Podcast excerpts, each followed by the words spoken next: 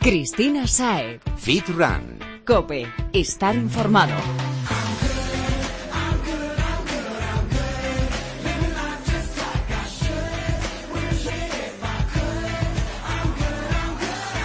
Muy buenas y bienvenido Fitrunner. Espero que estos días hayas estado haciendo los deberes y no hayas pasado por alto ninguno de los cuatro pilares que deben sustentar tu día a día. Ejercicio, dieta equilibrada, descanso y sobre todo ser feliz con lo que haces, disfrutar. Y bueno, que aquí estamos para ello, para pasarlo bien mientras aprendemos de los grandes profesionales que se presentan, para ayudarnos a resolver todas esas dudas que nos van surgiendo y para explicarnos cómo tenemos que proceder para llegar a ese objetivo que nos hemos marcado. Eh, y si haces las cosas bien, no te quepa ninguna duda de que vas a llegar de sobra. Toda acción tiene su reacción y tu cuerpo va a responder ante los estímulos adecuados. Así que vamos a ver qué claves tienen preparadas hoy para nosotros.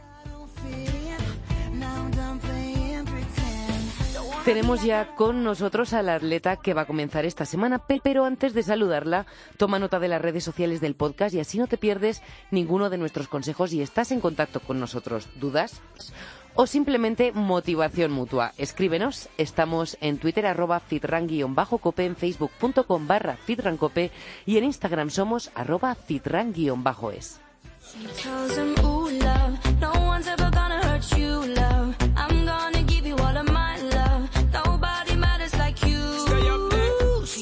Con nosotros una de las cada vez más mujeres que hacen grande al deporte español. Representante de España en los Juegos Olímpicos de Río, líder en el ranking mundial de 3, 5 y 10 kilómetros marcha, récord de España también en los 10.000 metros marcha y bueno, podría tirarme un buen rato repasando su palmarés. Así que casi es mejor que la saludemos para conocer un poquito mejor a esta rubia de Mataró que está revolucionando el mundo de la marcha de este país, superando día a día las marcas de cada uno de sus antecesores. Raquel González, bienvenida.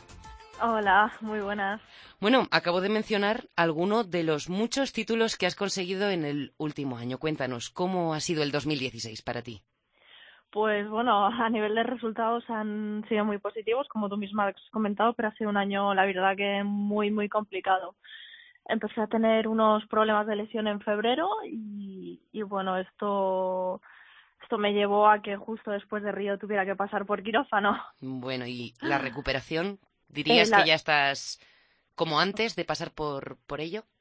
Bueno, estamos aún en proceso de recuperación porque así como el año pasado tocaba o sea, tenía muy claro que quería llegar a Río fuese como fuese y ese era el principal objetivo. Este año el objetivo es, en vez de ir tan deprisa, porque bueno, hay en mente algo muy importante, este año la prioridad es recuperar bien, entonces estamos haciendo las cosas poco a poco y con buena, buena letra. Así es como al final funciona, que no por forzar antes van a salir mejor las cosas, sino al contrario. Sí, bueno, se trata un poquito de priorizar. El año pasado la prioridad era Río y este año la prioridad es recuperarme. La prioridad es Raquel.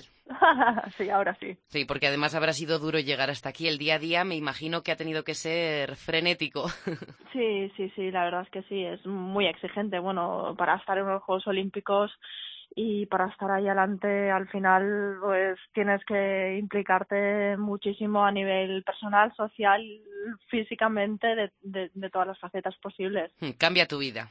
Sí, bueno, yo de hecho ya hace cosa de 11 años decidí que cambiara un poquito, ¿no? Enfocarla de manera más profesional y me marché a vivir a un centro de alto rendimiento, pero sí que es cierto que así al como al principio compaginaba estudios con deporte, este año de los Juegos Hubiese sido imposible. No, este año de los Juegos Olímpicos decidí que la prioridad era más de deportivo, ¿no? Entonces centrarme 100% y tanto para recuperar como la dedicación en tiempo es mucho más intensa. ¿Dirías que ha cambiado mucho tu entrenamiento en, en horarios, mm, hábitos, todas estas cosas desde que decidiste volcarte? Sí, sí, sí, la verdad que, bueno, cuando te dedicas al 100%, cambia muchísimo, ¿no? Porque incluso los pequeños ejercicios que a veces dices, esto me lo salto porque es tontería, no tengo tiempo, que me tengo que ir a la universidad, pues bueno, al final es mucho más tiempo ¿no? el que dedicas y, y, y, el tema de la recuperación, claro, no es lo mismo uh -huh. ir corriendo a clase o tener que estudiar que tener tu ratito para recuperar y hacer el entrenamiento de la tarde muchísimo mejor. Dormir tus horas, súper importante, sí, y comer sí. bien, imagino que la dieta también habrá sido más exigente. Sí, sí, claro, al final es nuestra gasolina, ¿no? Es, con lo, es lo que nos ayuda a rendir, no solo el día de la competición, sino en cada entrenamiento. Es muy importante también tener controlada la alimentación. Al final, para nosotros, la suma de muchos pequeños detalles es lo que marca esa gran diferencia. Entonces, bueno, cuidamos la alimentación igual que los entrenamientos, la recuperación, todas las facetas posibles.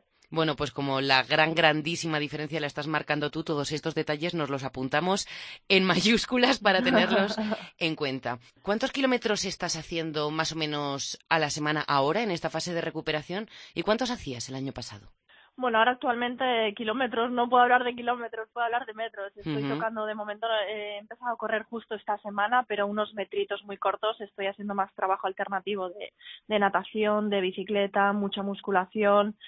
Entonces, eh, la diferencia es abismal, ¿no? O sea, pero si habláramos de una semana de normal entrenamiento, pues pueden ser 150 kilómetros. Madre mía, casi nada. 150 kilómetros. Me has dejado rota. Mm, porque has dicho que combinas el, el entrenamiento con, con, otro tipo de actividades. ¿Por qué, ¿Por qué recomiendas cruzar el entrenamiento? Bueno, pues porque al final también es mucho machaque y por temas de ahora mismo como estoy lesionada, incluso por prevención, también es un poquito de, de seguir acumulando otro tipo de trabajo pero sin impacto, ¿no? Entonces llevo un cosa de un par de años, la verdad que incorporándolo mucho más a menudo el tema de la bicicleta, la natación y bueno, y sobre todo la prioridad de la fuerza, ¿no? Que al final es un motor que nos ayuda a desplazarnos, es súper importante tanto para prevenir lesiones como para lo que os digo, para, para, en mi caso, para marchar más económicamente, para tener más impulso. Y entiendo que este, que esto también vale para los corredores, que ahora con la fiebre del mm. running muchos salen a correr y pasan por alto el tema de la fuerza que es tan vital. Pues no, no, es súper importante porque no solo se mejora corriendo más rato, más rápido, la fuerza nos ayuda a correr mucho más rápido. Entonces, bueno, pues invertir tiempo en, en eso es, es, muy beneficioso. No hay mucha gente que practique la marcha, Raquel. Así que, ¿qué te parece si nos explicas un poco cómo se practica así en plan para principiantes y a ver si alguno de los que nos está escuchando se lo piensa? Pues mira, si le preguntas a la gente qué es la marcha, seguro que te dice, es como caminar rápido. Bueno, pues sí, pues es una mezcla, pero nosotros tenemos dos normativas. Una es que siempre tiene que haber un pie en contacto con el suelo y la segunda es que la primera pierna que entra en contacto con el suelo tiene que estar totalmente estirada. Pues no es por nada, pero la concentración que exige eso, el tema de no, no tener, bueno, los dos pies en el aire, ¿eh? es complicado. Bueno, al final para nosotros es un tema que lo trabajamos a diario y nos parece normal, igual que a cualquiera la mecánica del correr, ¿no? pero sí que trabajamos mucho en, en, el tema de la técnica, ¿no? Para marchar dentro de lo legal, incluso también para marchar de manera mucho más económica, que económica es pues mm, todo lo que nos ayude a, movernos mucho más eficientes. ¿Algún truquillo para, para los que van a empezar a probarlo, para esa técnica, para hacerlo bien? Pues sobre todo ayudarse muchísimo de brazos, que a veces parece que cansa más, ¿no? El, el impulsar los brazos, incluso para los que, que corren, ¿no? Dicen, no, yo no muevo tanto los brazos porque me canso más. Aunque os canse más, al final eso nos ayuda mucho más a, a tener una zancada más larga y a, y a impulsarnos más adelante. Es súper importante el braceo. el braceo, o sea que es súper además este ejercicio. Sí, sí, sí, sí, es completo, así como solo parece las piernas, las caderas, los glúteos, no, no, o sea, movemos muchísimo todo el cuerpo. Mm, vaya. Mm, dicen de la marcha que es como más que andar y menos que correr. ¿Tú qué opinas de esta descripción? Bueno, así a la gente que no que no sabe muy bien es la descripción que hace todo el mundo, ¿no? ¿Qué opino? Bueno, a ver, eh, no es ni una cosa ni la otra, ¿no? Pero sí que es como una simbiosis, ¿no? Entonces eh, nosotros caminamos muy rápido pero no llegamos a correr. O sea que sí que podríamos tomarla como válida, aunque no sea exactamente marcha. Bueno, habría que tener cuidado, porque claro, estamos hablando ya de la normativa de la marcha, ¿no? Y entonces entramos en temas legales, pero sí que, bueno, como tenerlo un poquito como referencia. Bueno, pues entonces con eso nos, nos quedamos. Y no queremos robarte más tiempo, Raquel, pero antes de despedirnos, a ver, ¿por qué? ¿Cuáles son las razones por las que nos recomendarías practicar la marcha? Convéncenos. Pues mira, así como el running ha aficionado muchísimo, la marcha es muy similar al correr, ¿no? Porque bueno, eh, estás contigo mismo, estás en un espacio exterior, ¿no? Disfrutando del ambiente, pero yo creo que la marcha, bueno, o el correr, ¿no? Te ayuda mucho a, escuchar tu cuerpo, las emociones, ¿no? Y eso es lo que engancha a muchísima gente, además de los beneficios físicos, ¿no? Evidentemente. Y para mí una de las grandes diferencias respecto al running es que eh, la marcha atlética es mucho menos lesiva por el tema de, sí, del impacto y así como mucha gente hoy en día con el tema de que el running está de moda y nos ponemos a hacer kilómetros, Las rodillas, y de, todo. Sí, exacto. Eh, mucha gente me pregunta, Raquel, ¿qué puedo hacer que me duele la cintilla? Raquel, que me duele no sé qué. y al final hay, hay muchas lesiones, entonces eh, la marcha atlética, la verdad que a nivel de impactos el cuerpo sufre menos. Bueno, pues la marcha, la marcha mola. Y a todo esto, eh, de la otra marcha, como andamos, es marchosa, Raquel González. la verdad que mm, soy más marchosa de día, soy muy, muy, muy activa, sí, me gusta muchísimo hacer cosas, hacer actividades, sobre todo vinculadas al deporte eh, salir con mis amigas, pero hago más planes diarios que nocturno, la verdad es que sí. Es diurna, pero marchosa. Exacto, eso es. Pues Raquel, muchísimas gracias por estar con nosotros. Ha sido un placer hablar contigo. Y oye, que te avisaré cuando vaya a Barcelona y nos echamos una competición a ver quién tiene, quién tiene más marcha.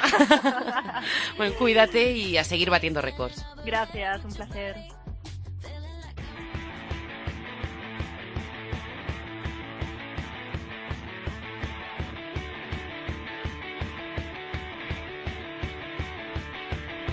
Si ya nos has escuchado antes, habrás reconocido esta canción y sabes la cátedra que te vas a llevar en los minutos venideros. Si no, prepárate porque está con nosotros el gurú de la nutrición que nos acompaña y guía cada semana, el gran Jesús Santín. Bienvenido, Jesús. Buenas tardes, Cris. Mm, aprendiendo contigo nos llevamos alegrías y penas, como en el amor. Que por cierto, espero que los enamorados tuviesen, tuvieseis un bonito día y los que aún no han encontrado a su media naranja o simplemente han pasado esa idea por triturador, pues también. Dicho esto, Jesús, a lo que iba a ver, mm, ¿qué nos traes? El tema es dulce, la respuesta, te lo digo luego. Postres. Mm, ¿Qué te parece si empiezo con una preguntita milenaria que se debate y creo que seguirá debatiéndose hasta los infines de la historia, en las calles, claro, no aquí, con profesionales como tú? Eh, ¿Fruta para después de las comidas? ¿Sí o no? Eso es una pregunta que, me suelen hacer mucho las personas cuando vienen aquí a la hora de, plantear dónde, dónde colocar la fruta. No habría inconveniente como tal, solamente tener en cuenta eh, un par de de anotaciones o de, o de eh, o ese asterisco siempre de letra pequeña. Si nosotros metemos una pieza de fruta después de la comida, tenemos que tener en cuenta si nuestro plan nutricional está muy calculado y demás, que si el aporte de hidratos de carbono que tiene esa fruta, pues restárselo a otra fuente de hidratos de carbono que tengamos para dejar los macros exactamente igual. Ejemplo, si comemos un arroz y un pollo, el típico plato, pues descontar del arroz esos gramos para al añadir la fruta dejar los macros exactamente iguales. Cierto es que no son hidratos exactamente equivalentes, porque hemos hablado muchas veces de lo del índice glucémico, es decir, cómo responde nuestro cuerpo a los diferentes hidratos. Y la asimilación. Y las frutas son eh, contenientes en fructosa y por lo tanto son unos hidratos de alto índice glucémico, liberación inmediata. Pero ese glucémico se puede modificar o mitigar en cierta medida al mezclarlo con el resto de alimentos, es decir, que el impacto que tiene ese azúcar que será de una pieza de fruta, tampoco es una cantidad brutal, sobre la insulina se va a ver modificado, se va a ver ralentizado debido, debido a la mezcla que hay de, de, los otros carbohidratos y de las otras proteínas y grasas que pueda haber en la comida. O sea, que por lo que te estoy entendiendo, sí que se puede, pero no es en plan una frutita de postre, no. Tenlo en cuenta y empieza a comer tu primer plato sabiendo la fruta. Y evidentemente no en todas, todas, todas las comidas porque al final estaremos aportando azúcares en cierta medida también innecesarios y sobre todo en la cena. Es decir, un error muy común para la gente es eh, cenar fruta. Eso, me ceno dos piecitas de fruta, dos kiwis. O, usarlo como postre. Ay, no, siempre digo a la gente cuando a veces me pregunta una media mañana, una media tarde con fruta. No, siempre mezclarlo con algo, con una fuente proteínica, algo que mitigue o que modifique o que amortigue el impacto de, ese azúcar en, la sangre. Sí, te puedo decir que, que de esto en tus manos la fruta es algo que como muy poquito, porque como tenga que restar pasta o arroz ya me muero. Menuda indirecta. Sí, no, pero con claridad. Tu bueno. es muy ambicioso, así que ya sabes, el que algo quiere algo le cuesta. Ahí estamos, a ver si lo conseguimos. Ya, os lo contaré, Feedrunners. Bueno, eh, ¿qué podríamos tomar cuando nos apetece algo para terminar la comida o la cena? Porque claro, si la fruta, mmm, a ver, no es que sea mala, pero no es del todo buena, ¿hay algo o es mejor que el postre lo quitemos de, de nuestras comidas? muy bueno. Verdad que hay gente que no les gusta, que son las gelatinas 0% azúcares. Mm, o 0% azúcares en su totalidad, no añadidos, porque esas están hechas a base de zumo de frutas y contienen azúcares en la propia gelatina. Sí, lo que comentábamos en aquel programa del poder del marketing, que es bueno, bueno de vez en cuando echar un vistazo al cuadro de los valores nutricionales que trae el producto. Siempre que, siempre que contrastar un poco lo que pone en grande que lo que lo que realmente está en los, en los valores nutricionales que ahí tienen que ser fieles a la realidad. Entonces la gelatina al ser fresca, es un alimento que se digiere fácil, aporta proteína, no lleva un tipo de hidratos si las cogemos en la versión light o edulcoradas, eh, te dan un poquito de vida, de vida a la hora de poder tener ese ese toque dulce o postre al final de, las comidas. Sí, están están muy ricas. Yo ya te digo, me mata el gusanillo un montón. Y luego a lo mejor algún lácteo edulcorado, 0% de materia grasa, teniendo muy en cuenta el que escogemos, porque por lo comentabas antes, sí que es verdad que hay marcas que se jactan de 0% de materia grasa, pero bueno, luego tienen otra serie de características que no nos encajan.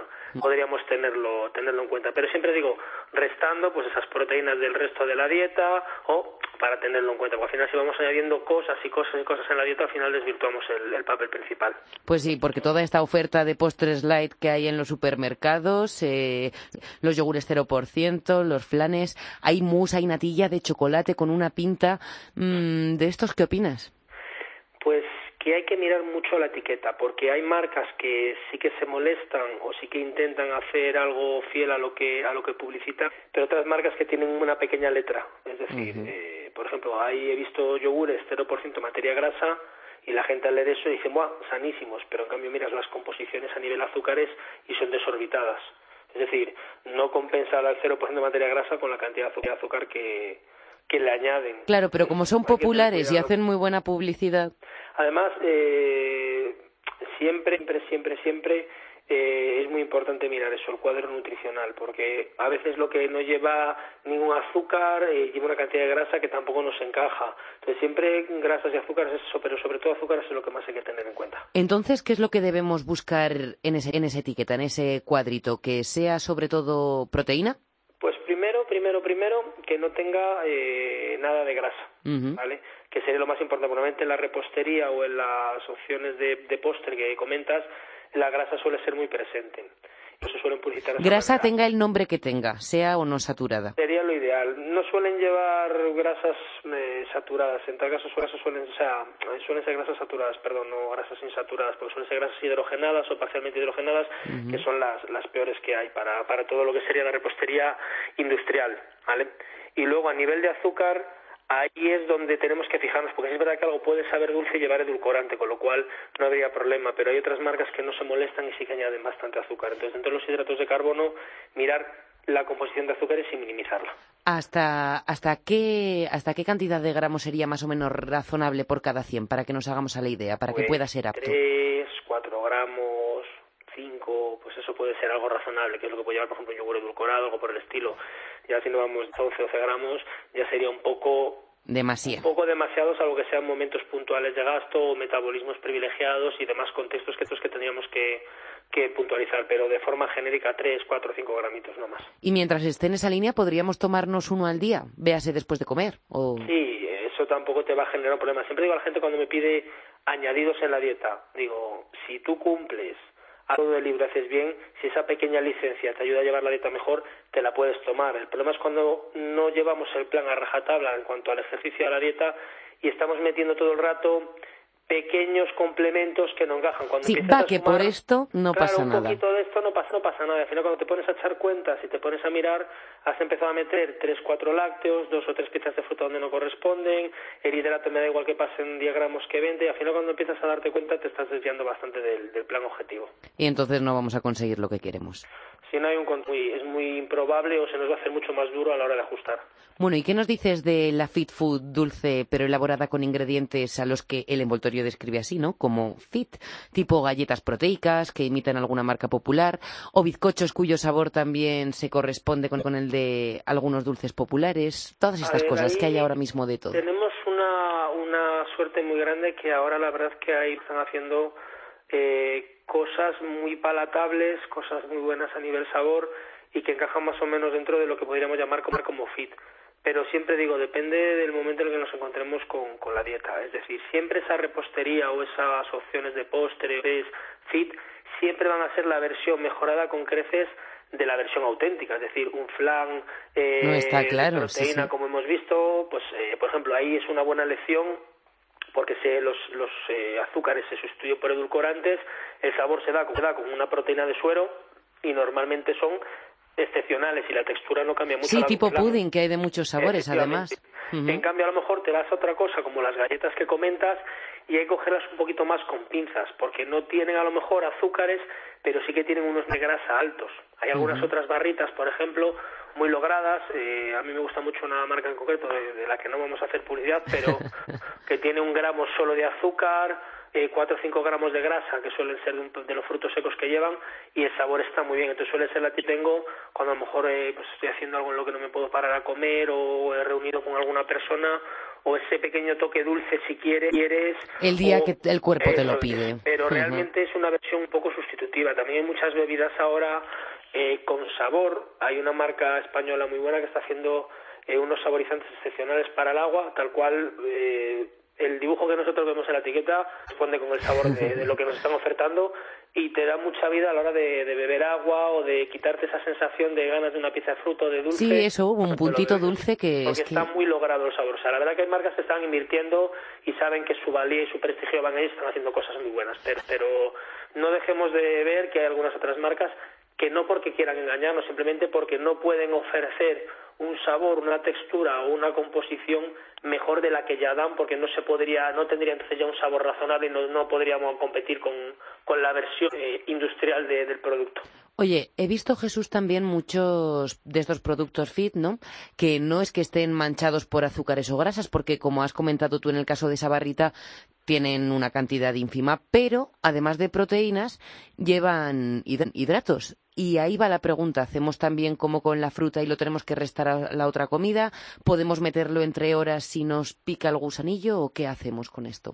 A ver, al final siempre es un poquito lo que tú quieras llevar de tu, tu periodo de dieta hay que no se complica mucho porque al final eso es una cosa ocasional, una vez a la semana, entonces no tiene en cuenta, yo por ejemplo, por alguna cita aquí de trabajo se me va un poco una comida y no puedo pararme y tengo que meter una varita, no la tengo en cuenta, ¿vale? Porque al final no es un aporte extremadamente alto, pueden ser 100, 150, 200 calorías por la persona, como yo. Para otra persona eso puede ser a lo mejor eh, una de su aporte. Una bomba de relojería. Entonces, es importante que lo tenga en cuenta, pero vamos, realmente cuando una persona está con la dieta muy media, muy calculada, es que directamente ya no se excede, no se pasa nada más que lo que pone en el papel. Entonces, no tiene que andar haciendo estas cábalas. Y cuando estás fuera de ese periodo tan estricto, no te va a marcar la diferencia que aportes un día 100 o 150 calorías más que otro día menos, porque el desgaste puede ser superior o inferior.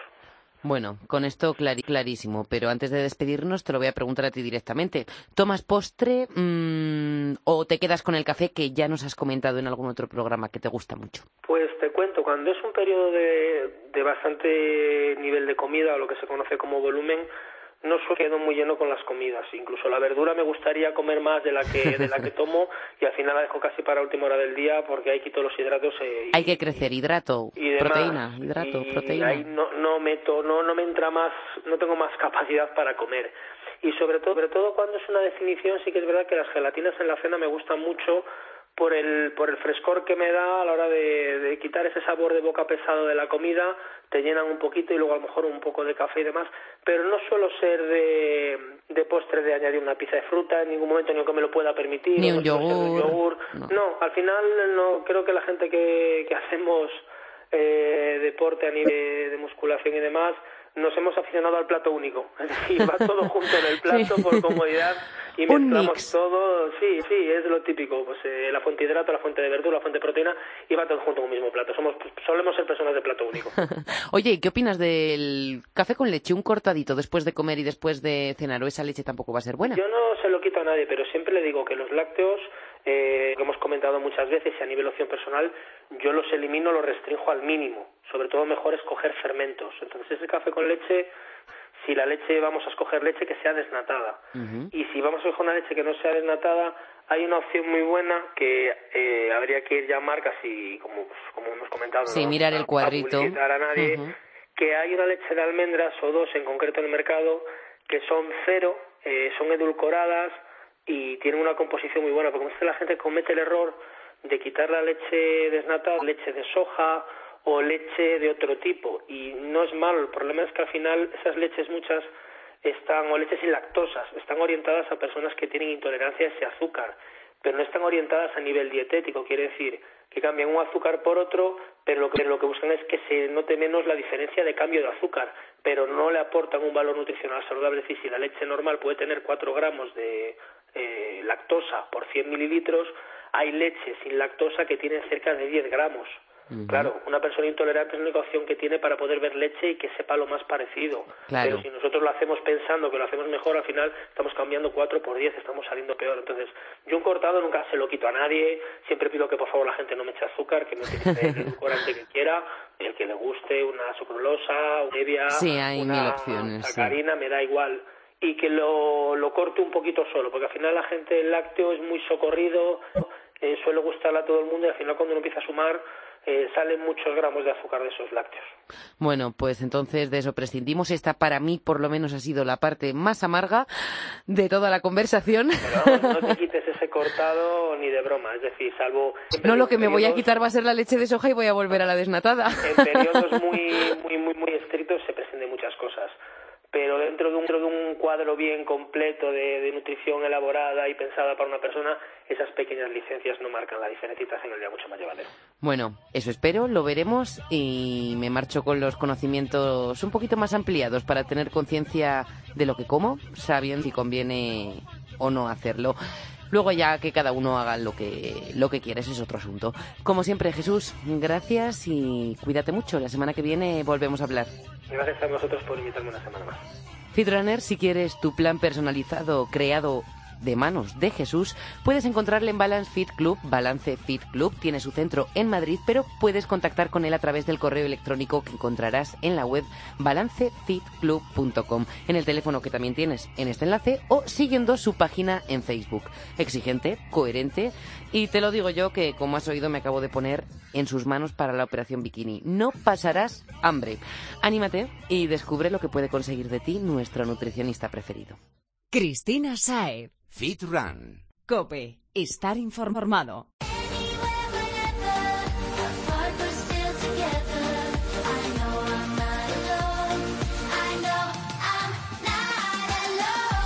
Estamos ya en el gimnasio y con nosotros un amigo al que tuvimos el placer de conocer hace unos meses y que repite explicándonos cómo tenemos que hacer las cosas desde la voz de la experiencia, porque anda que no pasa horas el tío en un gimnasio.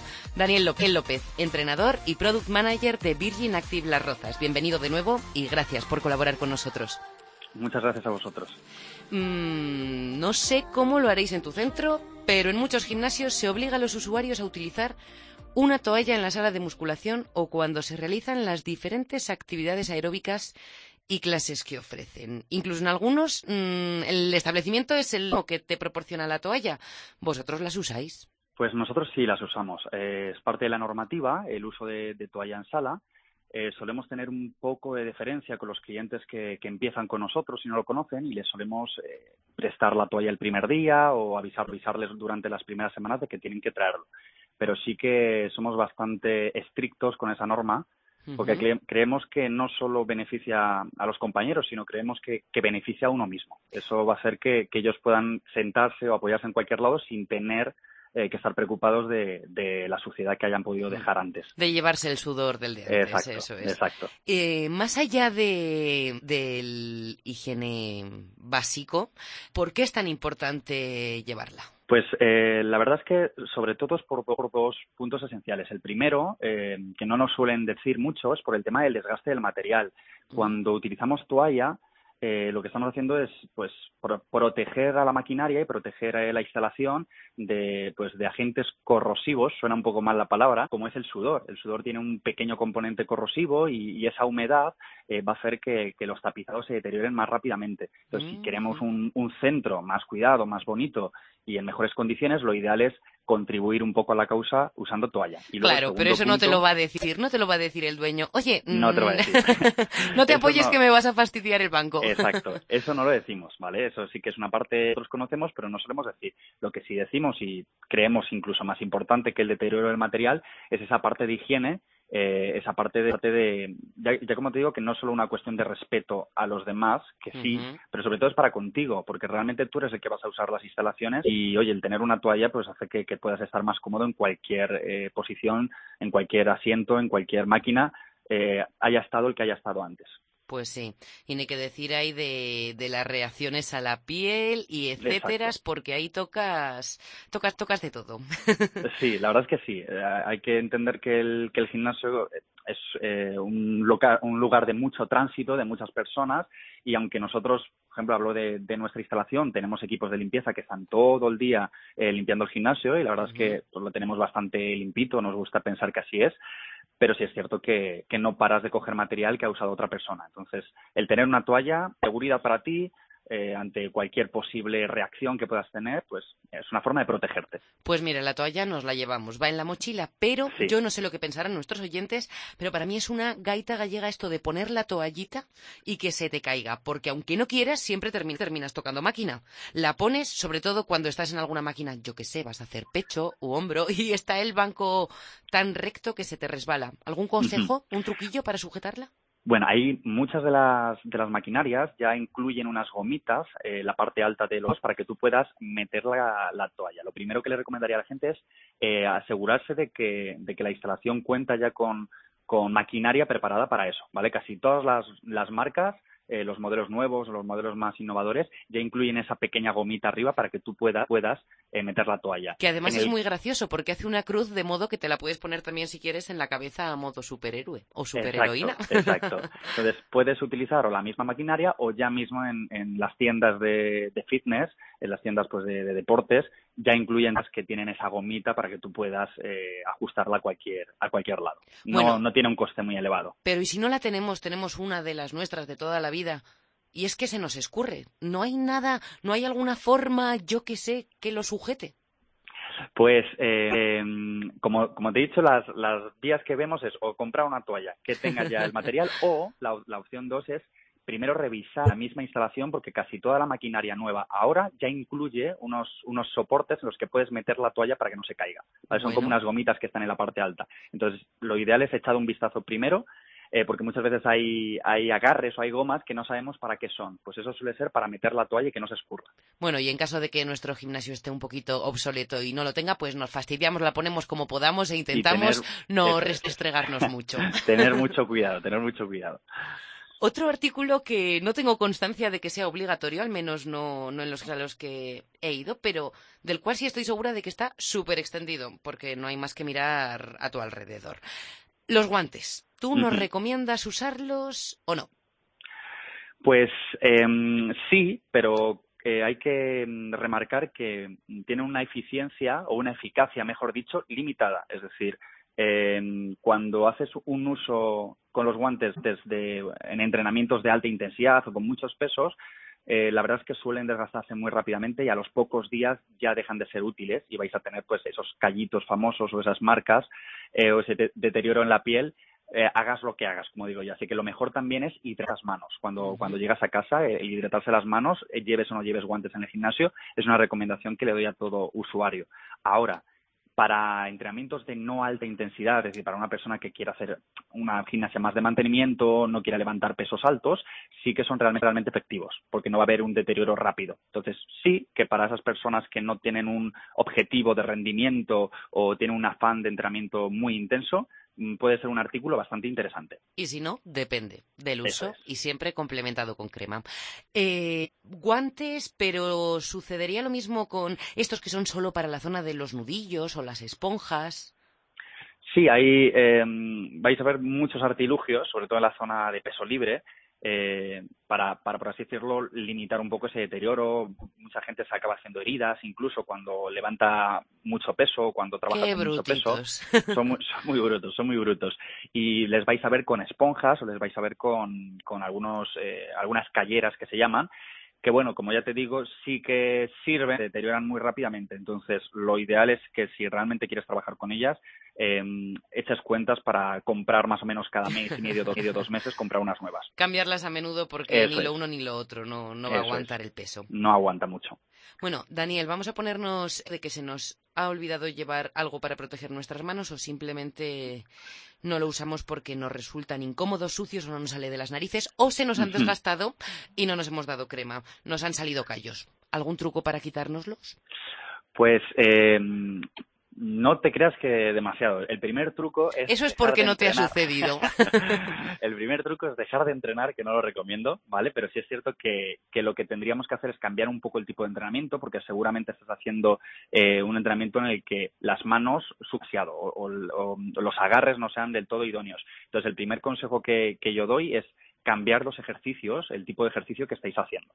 Eh, si no lo cambias, por muchas cremas o por mucha exfoliante que te eches en las manos, no vas a conseguir eh, echarlo atrás. Lo ideal sería cambiar durante una temporada los ejercicios que estás haciendo. Ese es el mejor consejo. Sobre todo aquellos que detectamos que, que nos afectan más a las manos, que nos molestan. Sí, siempre hay opciones. Por ejemplo, eh, los trabajos que, hacemos a dos manos siempre nos permiten eh, levantar mucho más peso. Entonces, una, una opción fácil sería cambiar ese tipo de trabajo por trabajos eh, unipodales, a una mano, a una pierna. Eso va a hacer que no puedas levantar tanto peso y por lo tanto tus manos están un poco más protegidas. Mira qué buen truco, ¿sí?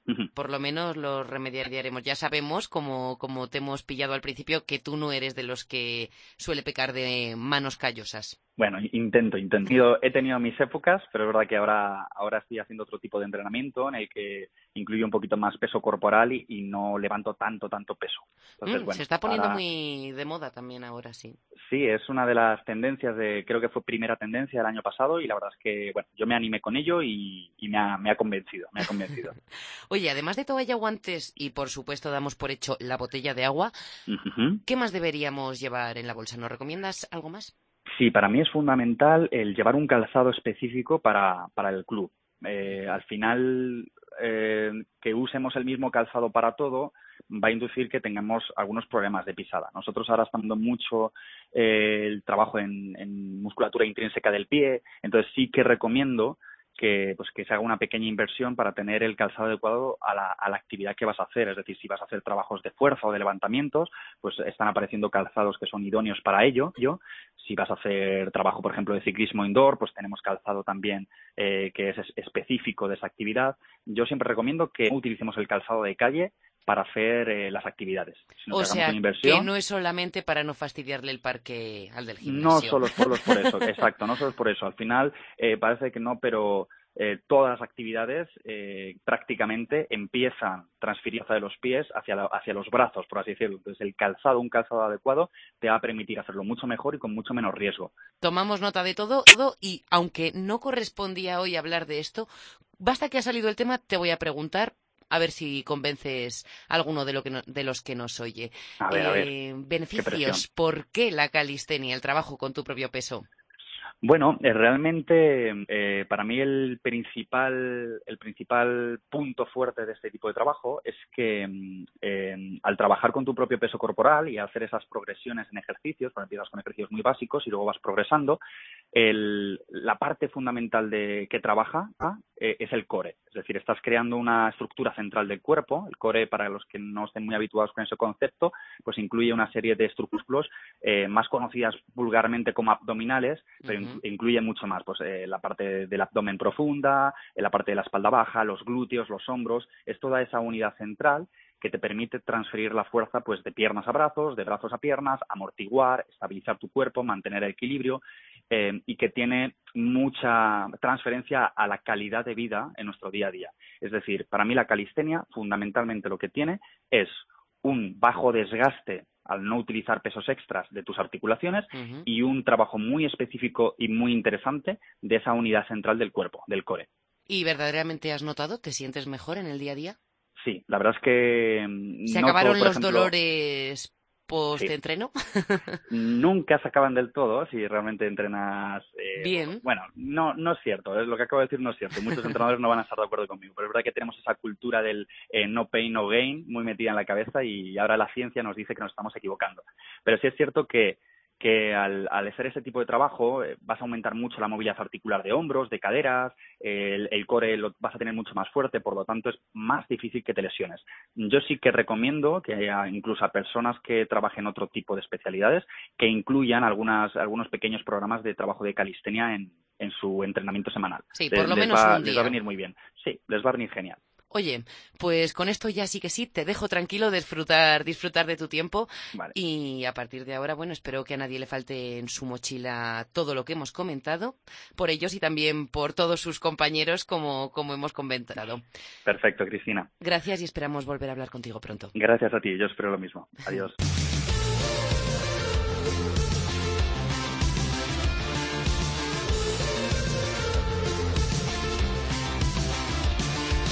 Está llegando la hora de despedirnos, pero no me puedo quedar sin contarte algo que he leído y que me ha llamado muchísimo la atención. Me ha encantado, vaya.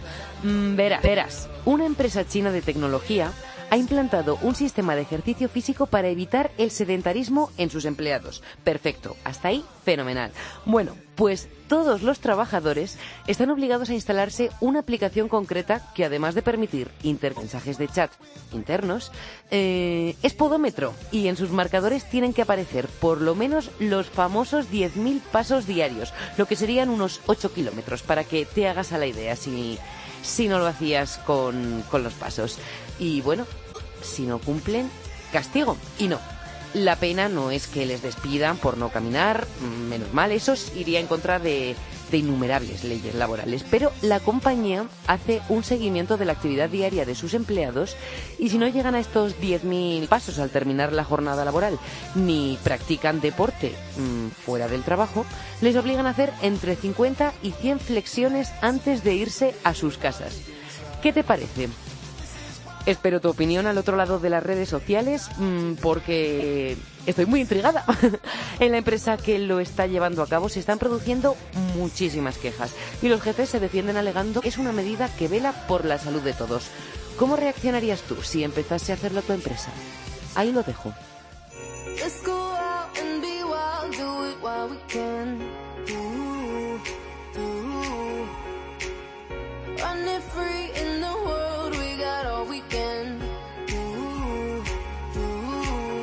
Tras este breve desahogo ha llegado la hora de despedirnos hasta la próxima semana. Eso sí, puedes seguirnos en las redes sociales, Twitter, Instagram y Facebook y así no desconectar en lo que esperas al siguiente podcast.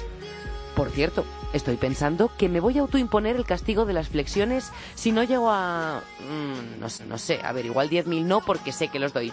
¿12.000 pasos al día? que también trabajo con el culo pegado a la silla y no es bueno pasar tantas horas sentado. ¿Por qué no te apuntas? A ver quién aguanta más con este reto. Anímate y cuéntanos qué tal te va eso, sociales. Lo que digo, a ver quién llega al verano cumpliendo a diario.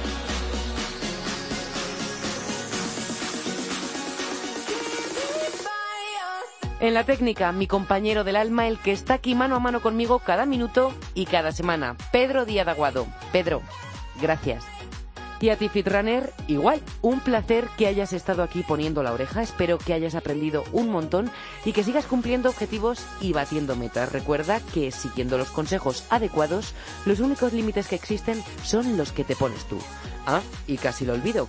Para animarte y amenizar tus sesiones de entrenamiento, no te pierdas las listas que hemos creado para ti en Spotify con las canciones que suenan en los podcasts. Somos Fitran-Music y puedes disfrutar de las listas Fitran, seguido de los números 1, 2 o 3 en referencia a las tres temporadas que llevamos contigo, con un solo clic.